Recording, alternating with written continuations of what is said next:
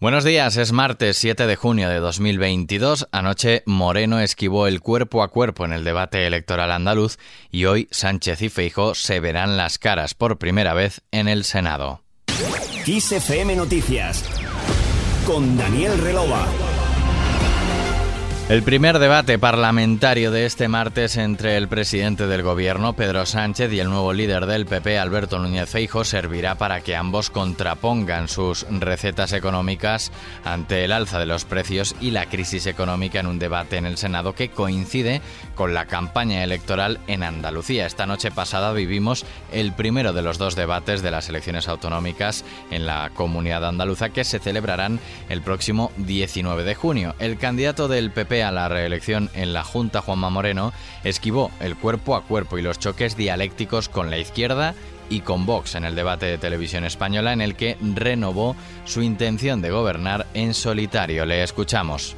Yo quiero gobernar solo, y lo digo abiertamente, quiero gobernar solo, quiero tener manos libres para hacer más y llegar más lejos. A mí me gustaría saber, ya que el señor Espada pregunta, yo también le pregunto, la única opción que él tendría sería sumando ocho partidos de izquierda, un modelo Frankenstein en versión Sánchez, pero versión Andalucía, los seis partidos de por Andalucía, más adelante Andalucía, más el PSOE. Y después la señora Olona no cree en Andalucía.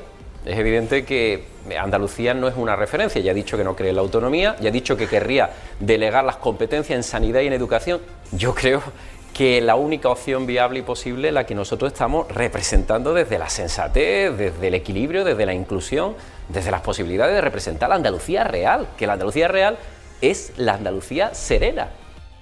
El candidato socialista Juan Espadas invitó a los ciudadanos a elegir entre derechos y derechas. Asimismo, no descartó un gobierno progresista de coalición. El único partido que puede frenar a la ultraderecha es el PSOE. Por tanto, el voto más útil es el de un PSOE fuerte. ¿Dispuesto a alcanzar acuerdos? Por supuesto. Evidentemente compartimos desde nuestra izquierda aspectos fundamentales en la mejora de los servicios públicos o en la generación de empleo para Andalucía. Mientras el socio de gobierno de Moreno, Juan Marín, de Ciudadanos, centró sus reproches fundamentalmente en Vox, cuya candidata Macarena Olona ha sido la más dura en sus intervenciones y provocaciones, con las que buscó principalmente a Moreno y Espada Solona acusó a Moreno, entre otras cosas, de traicionar a sus votantes de 2018.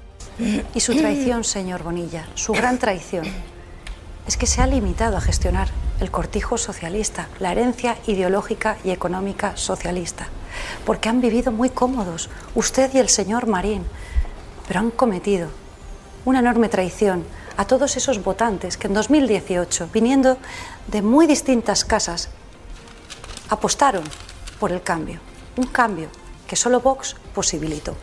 En la izquierda, Inmaculada Nieto por Andalucía y Teresa Rodríguez, Adelante Andalucía, pusieron el foco en la degradación de los servicios públicos con el fiasco de las rebajas fiscales y en las políticas que consideran antisociales del gobierno andaluz de PP y Ciudadanos. El segundo debate será en Canal Sur dentro de una semana el lunes 13 de junio. Al margen de las elecciones andaluzas, a última hora del lunes en Reino Unido, Boris Johnson salvó el pellejo. El primer ministro británico logró el apoyo de una mayoría de diputados conservadores en la moción de censura interna sobre su liderazgo. Sin embargo, el jefe del Ejecutivo, castigado por el escándalo de las fiestas en Downing Street durante la pandemia, sufrió un fuerte varapalo al ver cómo 148 parlamentarios Tories, de un total de 359, votaron por retirarle la confianza. Esto le coloca en una posición frágil de la que le resultará difícil salir. Su predecesora, Theresa May, consiguió más apoyo en 2018 cuando era asediada por sus problemas para sacar adelante el Brexit, también ha salido peor parado que otros ex líderes conservadores como Margaret Thatcher o John Mayer, con, que afrontaron rebeliones internas también. Para todos ellos la votación fue el principio del fin. Para Johnson, sin embargo, fue un resultado decisivo y convincente que permitirá a su gobierno, según él, pasar página del escándalo de las fiestas. Miramos ahora sí a algunas cuestiones que acontecerán este martes de forma más breve. Hoy se cumplen tres semanas de la apertura de los pasos fronterizos de Marruecos con Ceuta y Melilla para viajeros, tras más de dos años cerrados por la pandemia y una semana desde que se abrieran para los trabajadores transfronterizos con lo que el siguiente paso será habilitar el paso de mercancías. Para concretar esta última fase, representantes de las autoridades competentes del control fronterizo en España y Marruecos se reúnen hoy en Madrid. La proposición de ley del PSOE encaminada a abolir la prostitución llega al Pleno del Congreso y podría contar para su admisión a trámite con el apoyo del PP, que si bien no ha adelantado su intención de voto, comparte el objetivo de la iniciativa. Mientras el Consejo de Ministros aprobará hoy la creación de un comisionado especial para la reconstrucción de la isla de La Palma, al frente del cual nombrará al secretario de Estado de Hacienda Héctor Izquierdo, según ha anunciado este lunes el ministro de la Presidencia, Relaciones con las Cortes y Memoria Democrática, Félix Bolaños. Y nos vamos, una vez más, con música.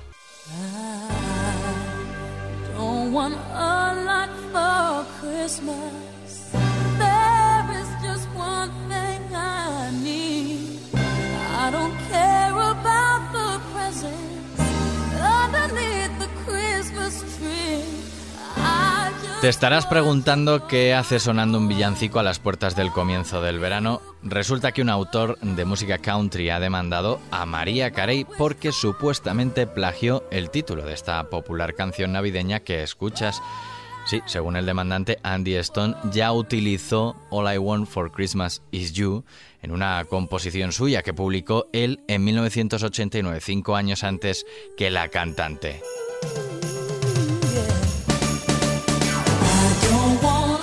Bien, pues Stone pide 20 millones de dólares en compensación, a pesar de que más allá del título, su tema y el de Carey no comparten ninguna similitud ni en la melodía ni en la letra. Con ella terminamos este podcast de XFM Noticias. Ya sabes que puedes seguir informado en los boletines horarios de XFM. Que pases un buen día.